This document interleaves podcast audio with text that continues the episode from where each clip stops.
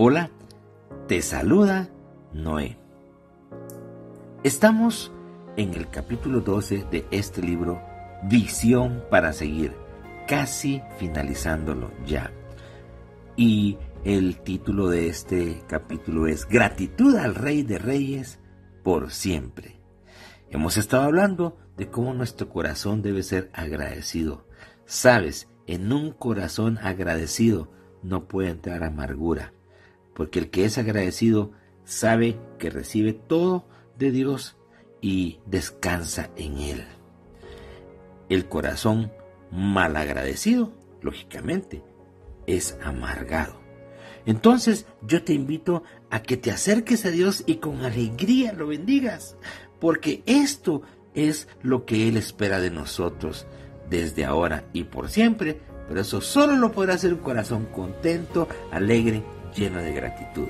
Así que el tema para hoy es adorémosle, reconozcamos el nacimiento de nuestro Salvador.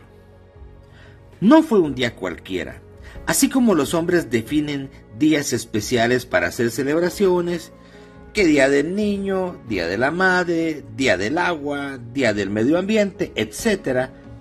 Y en cada día particular mueven, si fuera posible, a reconocerlo y a celebrarlo de manera global.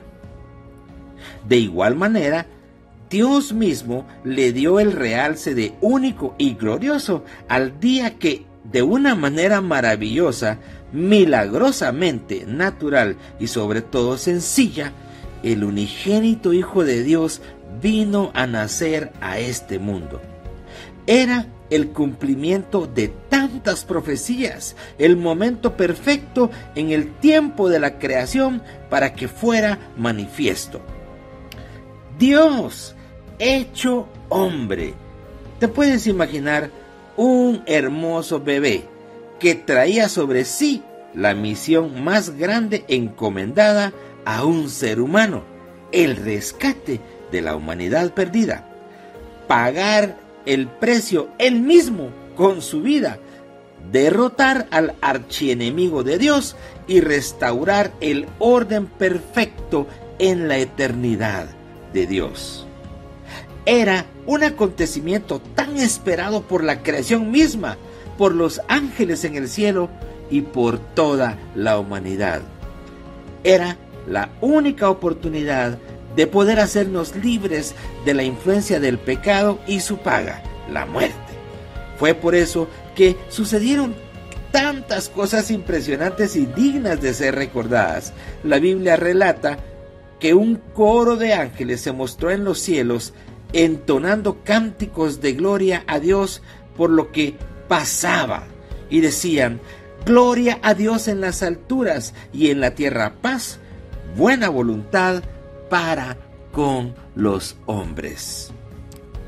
Venía la esperanza y los ángeles se regocijaban.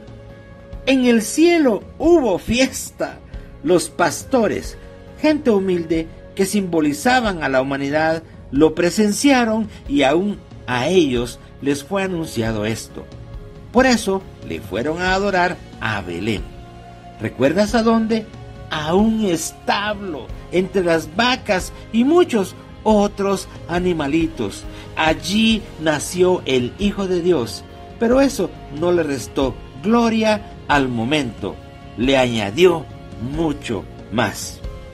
Por otro lado, extrañamente, y la Biblia da pocos detalles de su origen, pero lo cierto es que vinieron unos sabios magos de Oriente desde tierras muy lejanas conocedores de las escrituras, influenciados por alguna señal en el cielo, gente culta y respetable, símbolo de los grandes de este mundo, a reconocer en aquel bebé naciente a un rey y le llamaron el rey de los judíos, por lo que era evidente que estaban seguros de lo que aquel bebé traía como misión y presentando sus regalos le adoraron.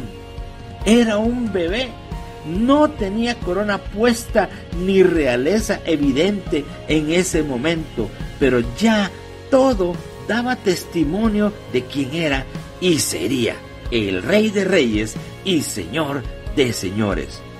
No importa hoy quién seas o creas tú que eres, pues Jesús, aquel niño que nació en Belén, cuya vida cambió el rumbo de la historia, es el Hijo de Dios, el autor de la vida y único redentor de la humanidad.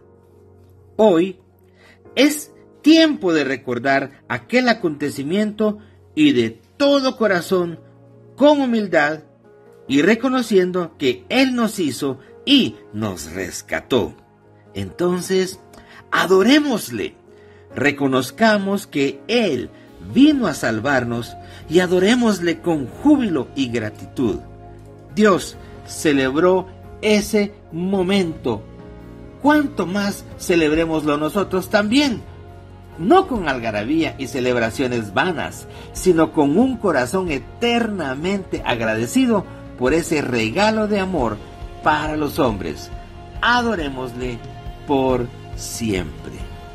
Y esto es tan importante que en tu vida exista un sentir continuo de adoración, que no se haga solamente en una fecha especial como que recordáramos la Navidad o alguna otra fecha en la que en la muerte misma de Jesús en la cruz, no solo que sea un día conmemorativo, sino que en todo tiempo en tu corazón exista adoración, de día y de noche, en las buenas y en las difíciles.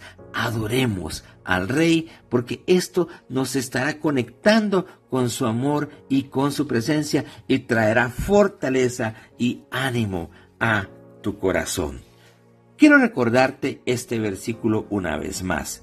Está en 1 Tesalonicenses capítulo 5 y versículo 18. Den gracias en toda situación porque esta es la voluntad de Dios para con ustedes en Cristo Jesús. Dios se agrada cuando nosotros podemos venir y darle gracias. Así que considera todo lo que pasa a tu alrededor y no mires solo lo malo y aún en lo malo trata de encontrar el propósito de Dios y verás que Dios es bueno expresa con tus labios continuamente palabras de gratitud y adoración al Padre Eternal. Esto será algo maravilloso para que sea más grande tu relación con Él y la bendición de Él para tu vida. Adoremos al Rey. Dios te bendiga.